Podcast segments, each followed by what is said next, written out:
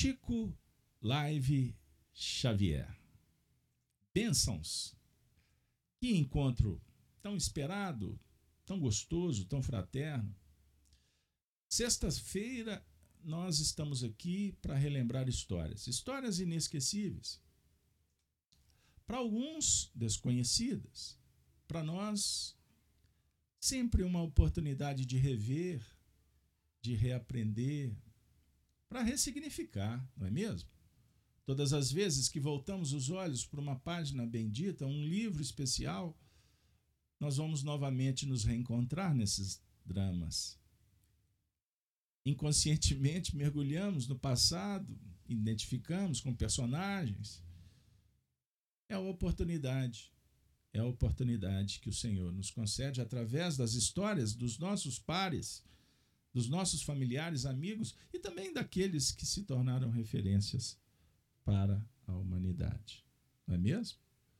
Pois bem, amigos. Então, hoje, Chico Live Xavier tem o tema: O Espírito aparece para Lívia. Ave Cristo é o romance, é a obra base que, que estamos trabalhando. E lembro ainda que o encontro de número 92 bênçãos. Que beleza! Passou rápido, não foi? Para quem está com a gente desde o início? Pois bem, amigos, vamos fazer aquele convite para a nossa viagem, a nossa viagem para os tempos do cristianismo. Século III, Vamos nos deparar com essa família espiritual dos cristãos dos primeiros tempos. Basílio, personagem do livro Ave Cristo. Vamos relembrar de Lívia, sua filha. Chico Xavier. Basílio, um escravo liberto. Vejam aí. Chico, uma criança, Lívia, né? Me perdoe. E o, o nosso filósofo, na época, escravo liberto, encontra pelo caminho. Ele que andava muito triste, desalentado, viúvo, e também perder a filha, que se chamava Lívia. Então, ao achar um bebê na estrada abandonado, ele recolhe com aquele coração enternecido, saudoso também da sua filha. Adota, adota a criança e batiza-a com o nome da sua filhinha que ele viu partir. Ele cuidou, ela se tornou moça, cresceu, se enamorou, viveu uma desilusão amorosa o Marcelo Volusiano, personagem do livro, que também passeou por Belo Horizonte no século XX. Sabemos quem quem teria sido Marcelo Volusiano, por informação do nosso querido amigo Chico, parceria Arnaldo Rocha. Pois bem, amigos, no último encontro, vocês vão encontrá-lo registrado num vídeo intitulado A Visão Espiritual de Lívia. Nós caminhamos um pouquinho na história, na leitura comentada. Vocês se recordarem, aqui. Lívia tinha sido ela tinha sido enseguecida. Ela foi, ela perdeu a visão. Numa trama, numa urdidura, uma história lamentável. Personagens que, pensando em si, não prestaram atenção nos aspectos que trazem felicidade. No relacionamento, solidariedade, respeito, caridade. Pois bem, amigos, mas a vida devolve. É a lei chamada do retorno. Ela abandonada, chorosa, cega, sem base, sem sustentação alguma. O pai houvera sido martirizado. Estão lembrados? Basílio. Então nós começamos o encontro do o último com aquela indagação de uma alma solitária no mundo. Para onde iria, sem a visão, como trabalhar? Reconhecia-se, porém inútil e cega, como se lhe desdobraria o futuro? Rendeu graças a Deus porque conseguia chorar livremente. Era o que lhe restava, chorar livremente. Nunca recordou com tanta intensidade a ternura paterna, desde a separação de Basílio como naquela hora. Você se recorda? Para quem está chegando? Vou fazer uma conexão rápida. Em meio a lágrimas que deixou rolar pela face, que a ventania do crepúsculo açoitava impiedosa, o que Lívia fez? Fez uma prece. Rogou. Rogou com toda a sua alma, em pensamento. Para quem esteve conosco no último encontro, eu me coloco de joelhos e peço desculpas mas eu vou trazer a prece de novo. Conto com as vibrações de vocês. Para aqueles que estão chegando e não puderam acompanhar, foi um momento mágico. Foi um instante de transcendência absoluta, plena, que as palavras humanas não conseguem registrar, traduzir, explicar. É um momento de dor, de clamor, que também dialoga com o encontro divino, pois é promessa que se realiza, que traz resultado. Promessa feita pelo Cristo. Quando, atendendo aos sofredores, ele disse, ele diz, ele vai dizer: Vinde a mim, todos vós que estáis cansados. Mas Lívia, então, faz a prece: Pai amado, não me abandones. De onde estiveres, volve o generoso olhar sobre mim. Lembra-te do dia em que me acolhestes no matagal deserto e asila-me de novo em teu carinho. É um diálogo da filha com o pai morto aquele mesmo que falava tanto para ela sobre os episódios do retorno, da imortalidade da vida, a perpetuidade. Ela ora, ela pede. Lembra-te do dia em que me acolhestes no matagal deserto e asila-me de novo em teu carinho. Estou enjeitada outra vez. Não sei por que contrário destino me pesa sobre a alma, embora creia, como me ensinaste, que Jesus vela por nós do céu. Agora que me sinto aniquilada e cega, não me deixes perder a luz íntima da esperança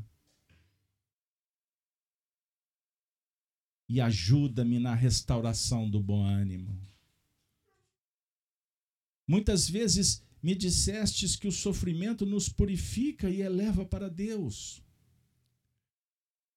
Faze-me compreender esta realidade com mais força para que a dor não me arroje aos precipícios da inconformação.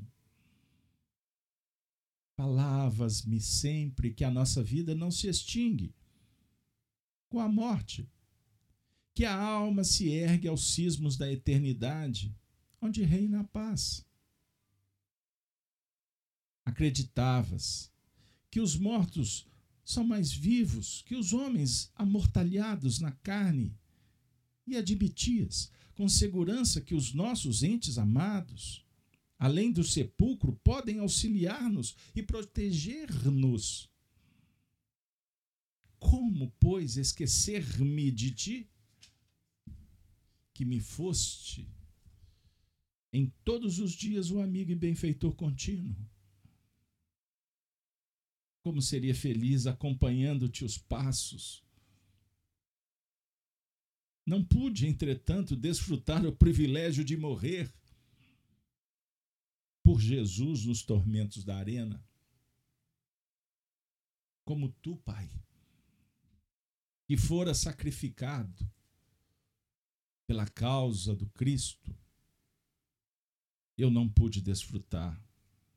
Oh, meu Pai, oh, meu Pai, porque não me foi concedida a graça de partir junto dos nossos, os cristãos sacrificados. Eu fiquei, eu fiquei aqui na terra e agora estou cega, abandonada, não tenho para onde ir, não sei o que fazer. Por que me separou o destino? Das companheiras que se fizeram venturosas pelo martírio. Tem compaixão de mim, meu Pai. Explica-me. É o que te peço. Explica-me a vida como no outro tempo, quando estivestes aqui, naqueles instantes inesquecíveis que, bem, que bebi da fonte de tua sabedoria. Orienta-me no labirinto que me encontro. Lembra-te de que ainda não passo de uma criança às escuras no matagal humano e faze-te meu protetor novamente.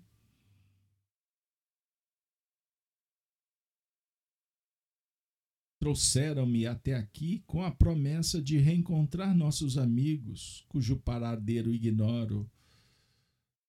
Provavelmente não mais lhes apertarei as mãos nesse mundo. Na terra, a separação é sempre mais fria pelos obstáculos que distanciam a nossa visão das pessoas amadas. Mas na vida espiritual, o coração deve possuir recursos diferentes para fortalecer o amor e socorrê-lo. Amigo, amiga, vamos nos colocar na posição dela. Ali, a alma estava pura no pedido, estava limpa. Era pura luz, porque não tinha qualquer interesse a não ser estar unida com o Pai que houvera desencarnado.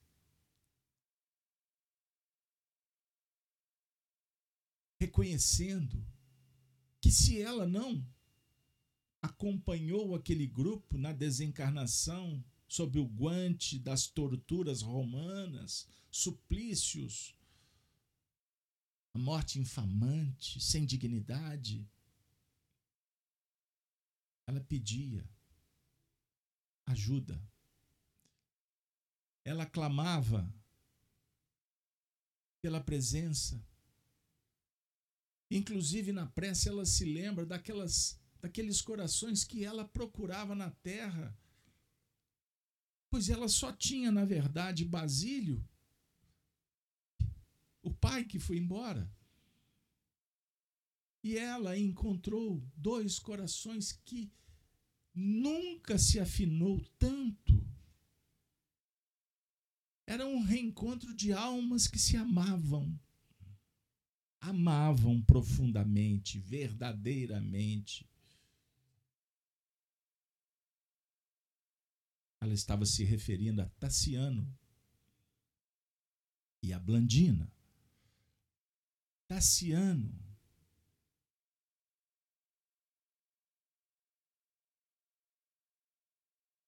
o pai de Blandina, que vocês ficaram sabendo, que nós reverenciamos, que nós por que não dizer? Chegamos até contar com a ajuda. que do mundo espiritual nos visita sob o nome de Meimei, Tassiano, Arnaldo Rocha. Esse trio, esse trio que marcou um encontro 1700 anos depois. E esse encontro se deu e nós vamos comemorar mês que vem, em outubro de 1946, quando Lívia encontra com Tassiano, Chico Xavier encontra com Arnaldo Rocha, e andava tristonho, sofrido pela morte de Meimei, a Blandina dessa história, que era filha dele. Compreenderam o que eu quero dizer? Inclusive, na época que esse livro estava sendo psicografado, os três estavam juntos, trabalhando pelo Espiritismo em Pedro Leopoldo. Então, o reencontro do século XX abriu o psiquismo, favoreceu, inclusive, para que o médium Xavier pudesse se, se tornar instrumento e essa história ter sido recontada pelo benfeitor espiritual Emmanuel. O livro que estamos fazendo a leitura comentada, intitulado Ave Cristo. Mas o que importa mesmo é essa viagem no tempo e no espaço quando mergulhamos nessas águas lustrais do Evangelho para o encontro consigo mesmo. Por isso estamos contando essa história. E com a presença de diversos espíritos que foram personagens desse drama aqui, separado para a gente estudar juntos, eles, eles também estão fazendo esse mergulho revendo histórias, ressignificando e procurando impulso para prosseguir agora no mundo espiritual em novas atividades. Você e eu, se estamos aqui ou não, no detalhamento, não importa. Mas toda a história, na verdade, é um fenômeno que favorece para que a gente possa ver ler o próprio livro que estamos escrevendo, o livro da vida, teu livro. Aliás, uma belíssima página. Ditada por Emmanuel, psicografada pelo Chico, está esculpida no livro Mãos Unidas, teu livro. A Existência na Terra é um livro que estás escrevendo. Que beleza! Memórias que nos aproximam de valores que o mundo não pode dar. São pérolas espirituais que, contempladas, nos encantam e por isso celebramos a vida. Arte, beleza, cultura espiritual, oportunidade de analisar, de sentir a presença de Deus através das leis divinas que estão esculpidas em você e que se manifestam das mais diversas formas. O encantamento com um cão, vislumbrando o céu, escutando uma música, ganhando ou dando um beijo, um abraço, recitando, ouvindo uma poesia como também tomando decisões, escolhendo, abrindo mão, investindo, empreendendo, lutando, vencendo, perdendo, aprendendo, reaprendendo. O último encontro, nós trabalhamos aspectos que realmente nos deixaram aturdidos, perplexos, emocionados, motivados por essa viagem à Roma antiga, ao mundo que ficou, velho, em determinados momentos insiste em se apresentar como a besta que sobe do mar, a besta do Apocalipse, vestida da cor escarlata, púrpura, nobre, exuberante, astuciosa, das paixões má diligenciadas, nos, que favoreceram para as conspurcações, as das deturpações, adulterações, criando imperfeições e, as, e elas, quando se manifestam no nosso dia a dia, nos trazem desconfortos, desalinhos, doenças, obsessões, impedimentos, escassez, desilusões, decepções, medo, culpa. Então estamos num instante em que a nossa visão, como de Lívia, começa a se abrir. E observem que essa prece não é uma prece do lamento, é uma prece do entendimento, do intercâmbio, é uma prece da entrega, mas também é uma prece da humildade, da sensibilidade que procura, que bate, que busca, na expectativa que a equação oferecida por Jesus seja cumprida. Pedi e obtereis, buscai e achareis, batei e abri-se-vos-á, porque quem pede recebe, quem busca acha e quem bate, a vida abre.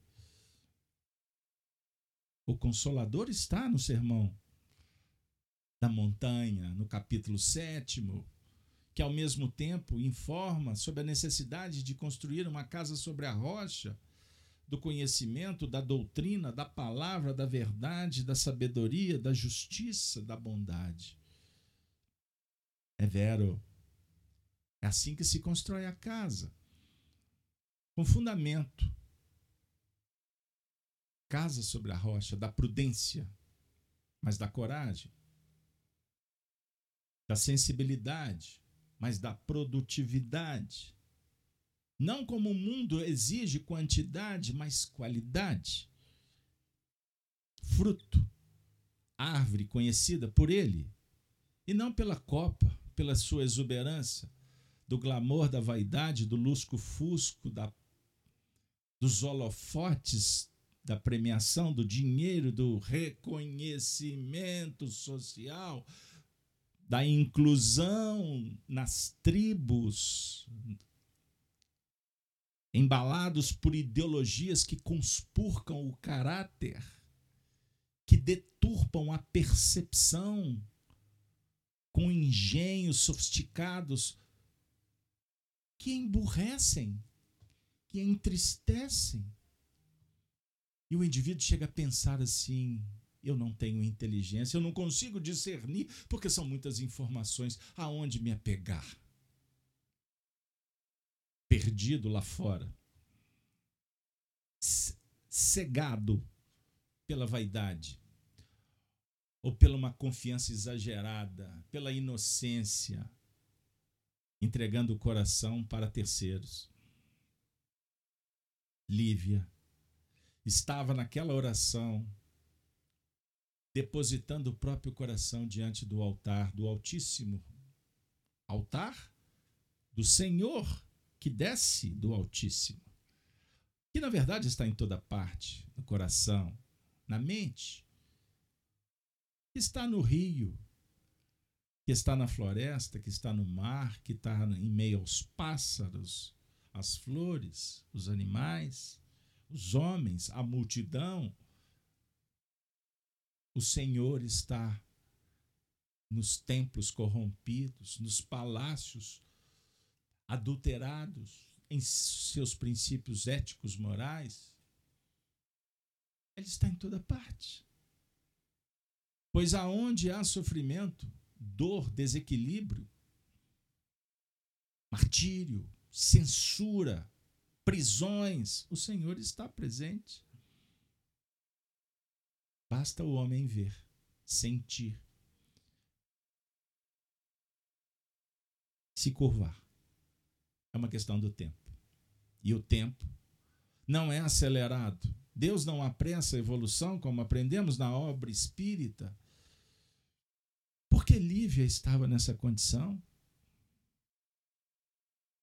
Ah, ela foi injustiçada, ela foi vítima de uma trama. Meu Deus, que azar! Todo mundo foi embora, ela ficou sozinha e ainda tiraram a visão.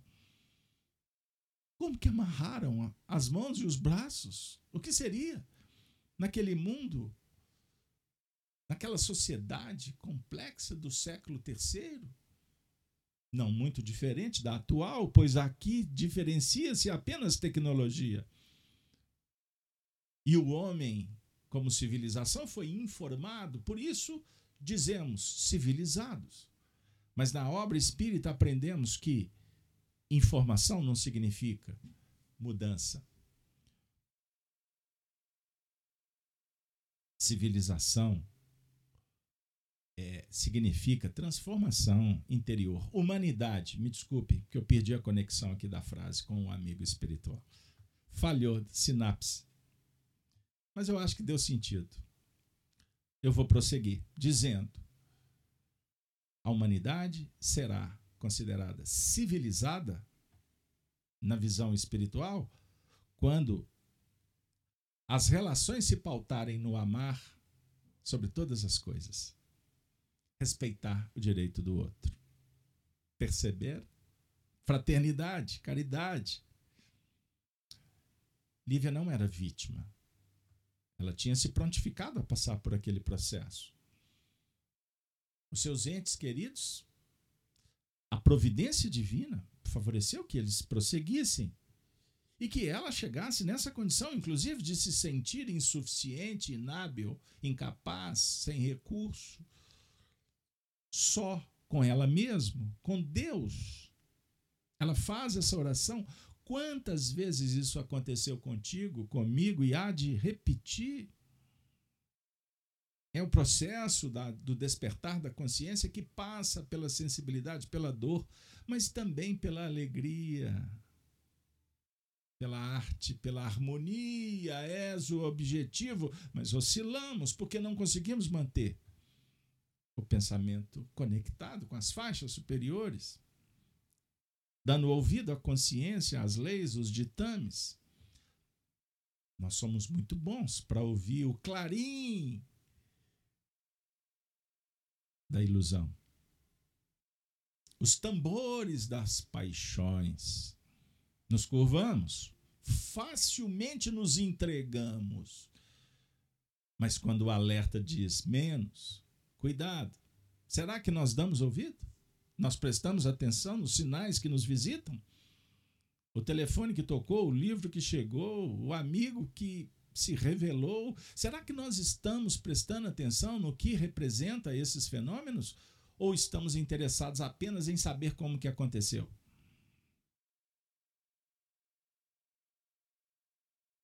Amigo, aprendamos a pensar diferente para fazer diferente. Para que a gente possa ter ideias próprias. Esse era o momento de dor. O que, que acontece na sequência? Ah, Lívia desejava gritar as palavras que a mente compunha na suposição de que o vento as levaria, clamantes para o céu. Todavia, a movimentação dos pedestres compelia-lhe o espírito à prudência. Continuava, pois, a chorar em prece. Quando? Como num sonho miraculoso. Viu desenhar-se luminoso caminho nas trevas que lhe entenebreciam os olhos. E através desse brilho fulgurante reconheceu Basílio avançava ao seu encontro. O pai voltava do reino dos mortos, extasiada. Tentou nomeá-lo em voz alta, ébria de júbilo, mas a inesperada alegria como que lhe paralisara as cordas vocais o velho amigo envolvido em claridade inexprimível que o fazia mais jovem. Aproximou-se, pôs a destra nos ombros dela, como antigamente, e falou conselheiral. Antes de prosseguir, Chico Xavier relembrando Lívia, Emmanuel fazendo essa descrição do painel. Se você lê esse trecho, ajustando ao, ao mês de julho de 1931, está aqui, em síntese, a visão de Lívia diante de Basílio.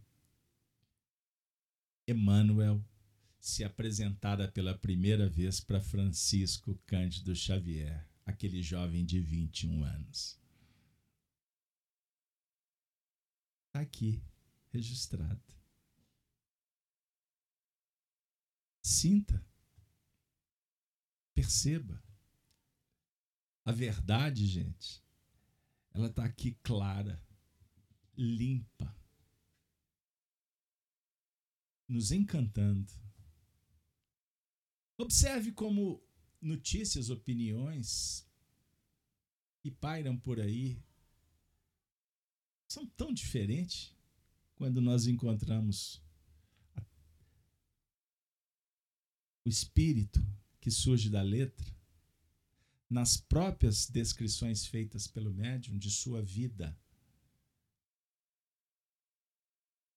Que em determinados momentos é muito semelhante de experiências do passado. O que, que eu quero dizer com isso?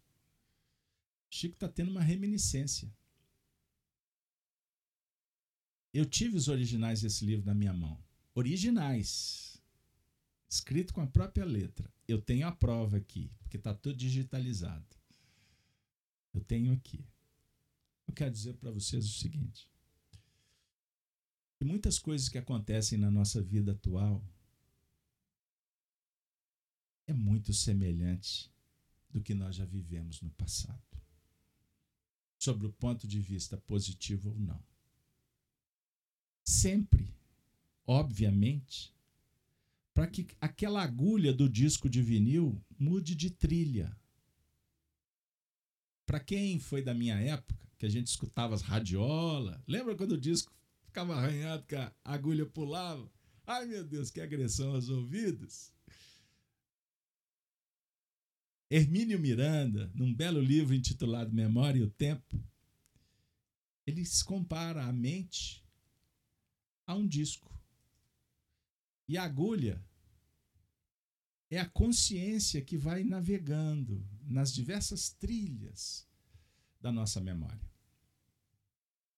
Sob o ponto de vista da evolução, a gente passa pelas trilhas para ir adiante. Mas não há salto na evolução. É possível que a vontade mude a chave, é verdade. Basta um pouquinho de esforço. Passeiam, vamos passear pelas questões 900, o livro dos Espíritos, 901, 900, e aí vai. As leis morais e etc. Eu quero dizer o seguinte: que nós temos a responsabilidade para mudar, virar a chave. Mas depois da tomada de consciência, na elaboração mental, nós temos que sair para operar. Aí é trilha por trilha. A evolução não dá salto. Para progredir é necessário evoluir, mudar. Mudar a mente, mudar os corpos, mudar situações. É a chamada evolução. Evolução não significa progresso. O progresso é, sob ponto de vista intelecto-moral. Evolução é apenas mudança. Nós podemos mudar para pior. Podemos. Por uma escolha. Você não retrograda como espírito, mas você pode, como uma doença, evoluir para uma ruptura, para a morte de um corpo, de um órgão. Perceberam o que eu quero dizer? De um relacionamento. Pode haver morte. A morte que que é mais complexa é a morte do Espírito Santo. Um dia eu falo sobre o tema, está no Evangelho.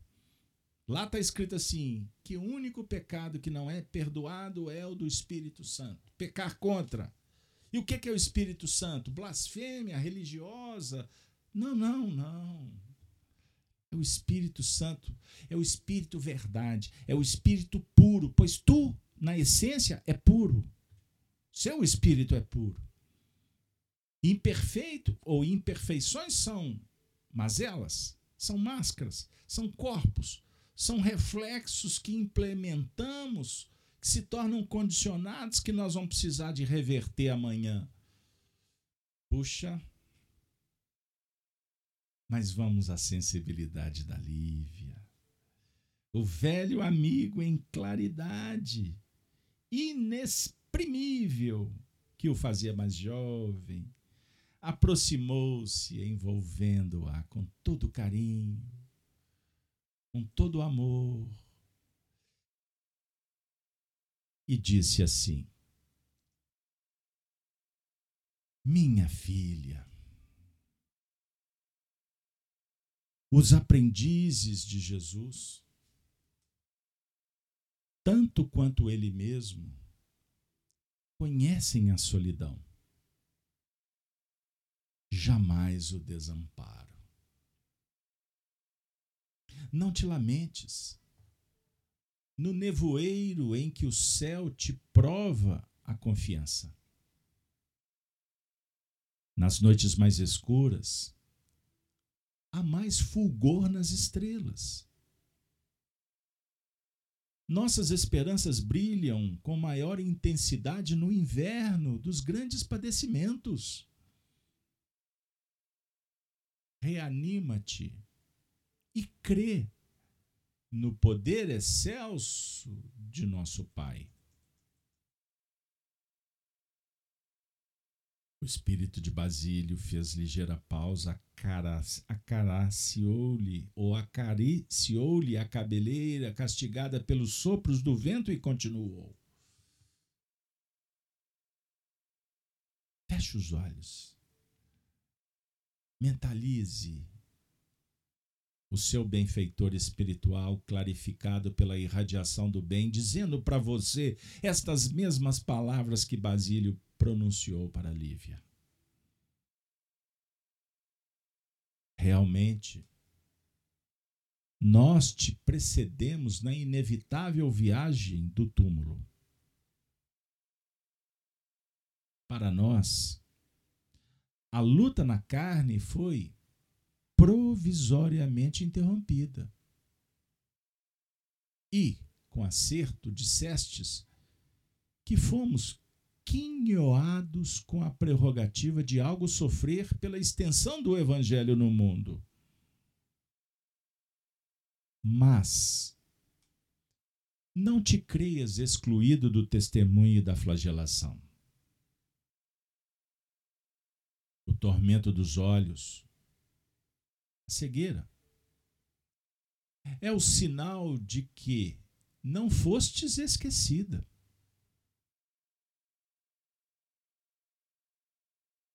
Naturalmente, aqueles que nos guiam de planos mais altos confiaram-te a fidelidade, algum serviço no mundo acima do nosso.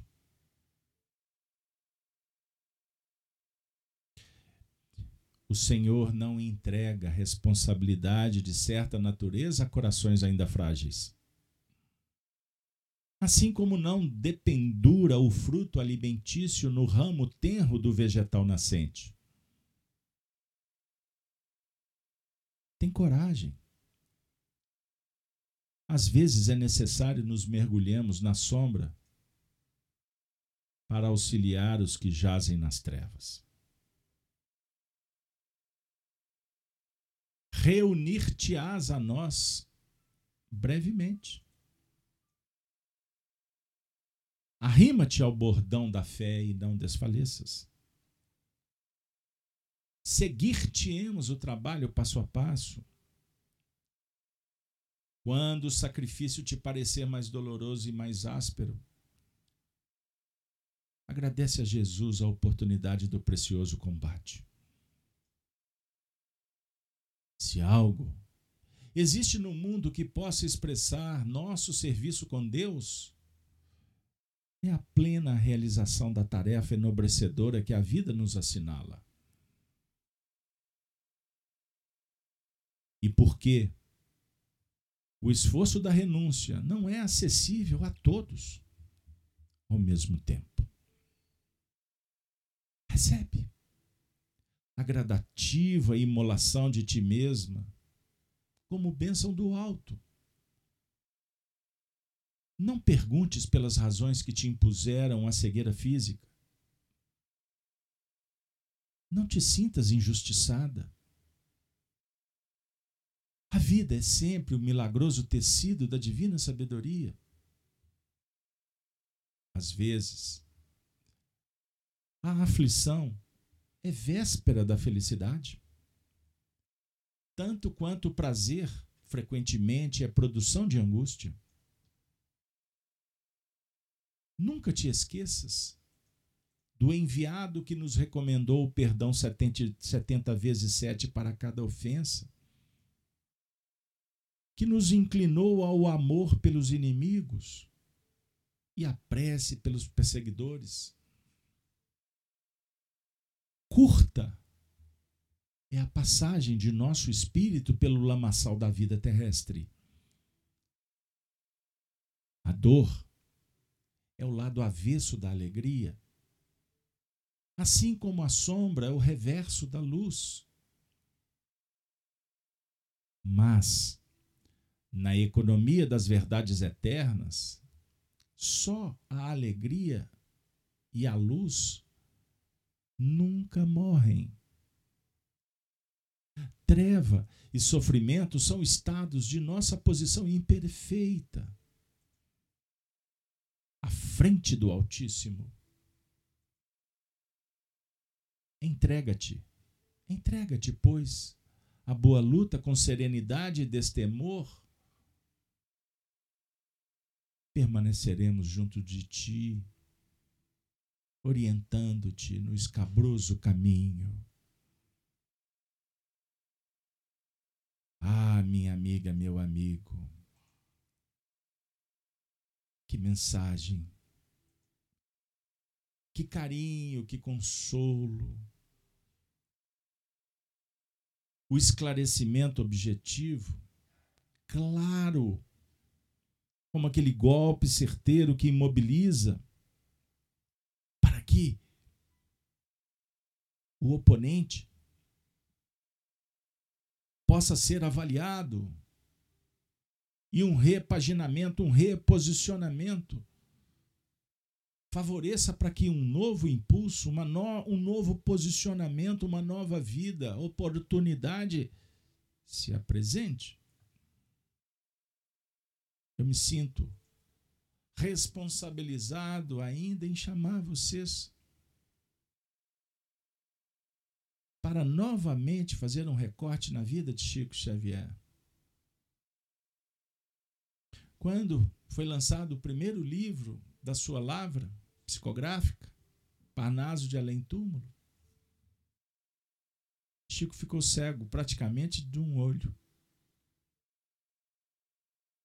Esta experiência vivida como Lívia, como também Flávia passou por esses augúrios, por essas dores,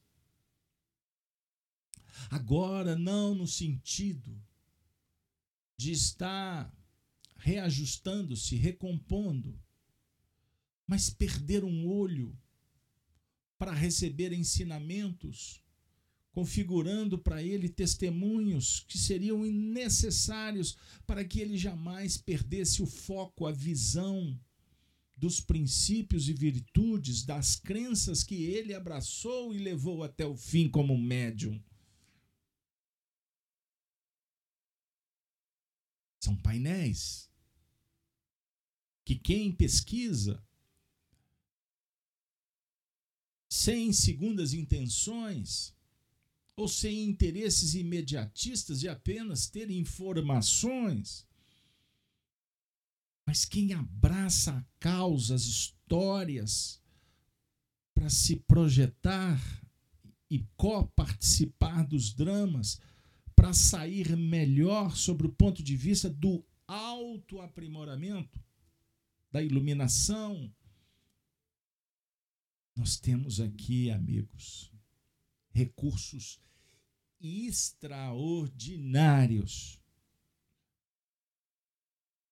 que a providência divina está colocando, disponibilizando, compartilhando para os nossos corações, pois não podemos mais perder tempo com quimeras, com informações periféricas. Continuar nessa busca pelo know-how, resposta rápida, ideias, pensamentos, narrativas, clichês cópia-cola. Não. Nós estamos diante de uma nova era, perante um universo espetacular de um mundo novo, que nos concede luz espiritual, e nós perdendo a oportunidade por estar querendo se dar bem com a luz do mundo. Discutindo, parlando, parlando, parlando. E no trocadilho apenas enrolando, enrolando, atrasando, abandonando os princípios que realmente são verdadeiros, eternos e que nos libertam. Quantos benfeitores espirituais estão aqui agora com você? Quantos mentores estão de mãos dadas formando uma corrente luz que um médium clarividente pode conseguir perceber se lhe for outorgado, autorizado. Mas um feixe de vara espiritual que é inquebrantável forma um círculo protetor para que nós pudéssemos coabitar, correlacionar, interagir, trocar, viver, estar aqui nesse momento, para a gente ter um pouquinho de fôlego e conseguir olhar para dentro, observando, inclusive, percebendo o quanto que os espíritos cuidam, tratam, abençoam, como Basílio, em espírito, está dizendo para ela sobre a importância dos testemunhos e que Jesus jamais abandona as almas sinceras que se entregam para as, as tarefas, as atribuições, os encargos, que nos compete sobre o ponto de vista ético, moral, espiritual. Se você quiser analisar o nível de aproximação das esferas superiores da sua vida, não se vincule ao que está lá fora. Preste atenção no que está brotando de você e como estás administrando empreendendo e com sinceridade orando e estabelecendo o convívio com eles. Pois não adianta eles se aproximarem se nós não fizermos a nossa parte. Estudando, dedicando, esfolando as mazelas pela tarefa no bem, não é se autoflagelando e muito menos se vitimizando. Vamos deixar esse discurso que é hipócrita. Vejam bem a expressão forte. Que é sofista. Conosco mesmo. Nós temos uma capacidade de mentir para si mesmo, que é uma coisa espetacular. E quanto mais aprimorarmos, não tenha dúvida, mais estamos pintando um quadro que depois vamos ter que fazer um outro revestimento sobre ele e não vai ser fácil. Mentir para si mesmo é sempre a pior mentira. Escuta a estrofe da música popular. E mentir para si mesmo sempre é a pior mentira. E numa sociedade que, os, que a mentira reveste, esconde a índole verdadeira, o caráter, para se dar bem no lusco-fusco social, ela é identificada nos tempos atuais, pois todos estamos extremamente sensibilizados quanto às nossas próprias imperfeições, pois o momento é um momento de decisão, de mudança. Então não adianta mais, no período que vivemos, manter o escudo mentiroso, favorecido pela vaidade e pelo egoísmo, porque nós já não temos forças para sustentá-lo e a providência divina tem auxiliado para que as escamas caiam para que a luz mostre que há sujeira debaixo do tapete.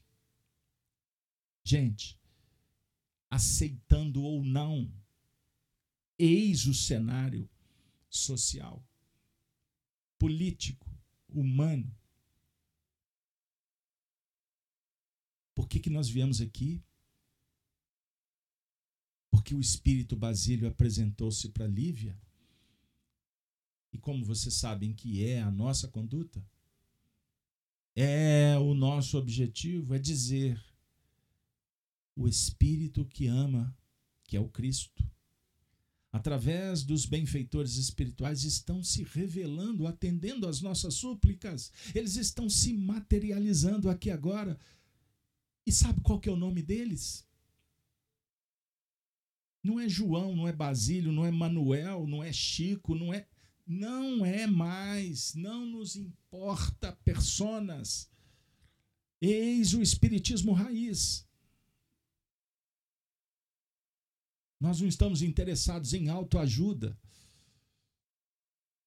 E muito menos nesse movimento eucarístico, nesse movimento eclesiástico, religioso, tradicional, místico procurando o sobrenatural, o milagre.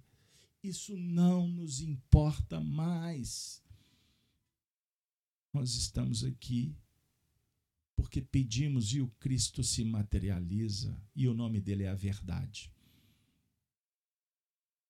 Conheça a verdade e a verdade vos libertará. Esse versículo é o versículo da nova era. Pois sem verdade, a gente não vê o painel que se abre. Ele está aqui diante. O reino dos céus é comparado a um, ao festim de bodas. O pai comemora o casamento do filho, ele sai a convidar a todos para o banquete. É celebração, é festa. Mas quantos de nós preferimos não ir? Não nos interessa essa festa, pois essa festa dá trabalho, ela incomoda, ela exige mudanças. Tenho que vestir uma, uma túnica e ela precisa de ser alva, ela precisa de brilhar. E para isso, eu preciso de trabalhar lavar, esfregar, como as lavadeiras na beirada do rio da antiguidade, espremendo as roupas entre as pedras para tirar a sujidade. Isso me faz recordar da avó, da mãe de Chico Xavier, Francelina Gomes, vovó, Maria João de Deus, lavadeira. Ah, minhas amigas, meus amigos, nós precisamos de ter mérito para participar dessa festa. Mas vale a pena, porque é uma festa que é perene. Ela não tem prazo de validade, ela não acaba, pois o amor é eterno. A caridade é infinita. É um território que percorrido, ele vai nos favorecendo para nos deslindarmos dos pedregulhos, da intolerância, das pedras do orgulho, dos espinhos do egoísmo, do cálice da vaidade.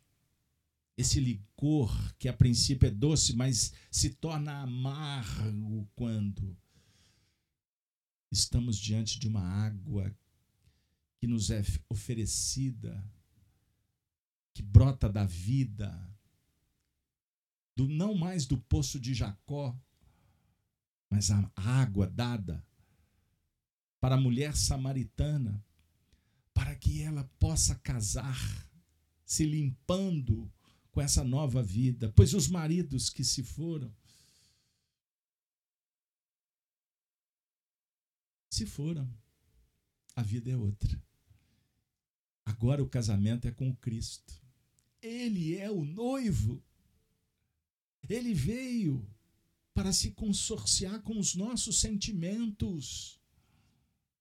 Ele é a verdade, ele é a razão, ele é a inteligência, ele é a habilidade, ele é a virtude. Ele é a harmonia. A visão espiritual de Lívia. Vendo Basílio, Basílio se interessou naquele momento para ajudar a sua filha, para que ela pudesse ver muito mais. Enlaçando-a com ternura, a filha que agora já se encontrava jubilosa. Lívia respondeu-lhe o gesto de carinho. Ela responde dizendo: ela responde sentindo, como se quisesse retê-lo no próprio coração. Todavia, embora encorajada e ditosa, refletia no imediatismo do mundo. O que seria dela quando se visse novamente só? Quando terminarmos o nosso encontro, os espíritos forem embora cair à noite, como aqui, agora, para nós. A pergunta: onde abrigar-se? Estaria sentenciada a engelar-se na, vida, na via pública? O benfeitor espiritual percebeu-lhe os pensamentos e logo a eles respondeu respondendo a todos nós: Não temas. O Pai que nutre os passarinhos cada manhã jamais nos esqueceria. O socorro não tarda. Não cerres o coração. Se os seus olhos estão fechados para sempre nessa vida, não cerres o coração à bondade e à confiança, para que o Senhor não encontre dificuldades em ajudar-te. A cegueira dos olhos não é inutilidade da alma. Recorda, minha filha, a nossa pobreza laboriosa. Não encontrávamos ambos na música a nossa razão de viver?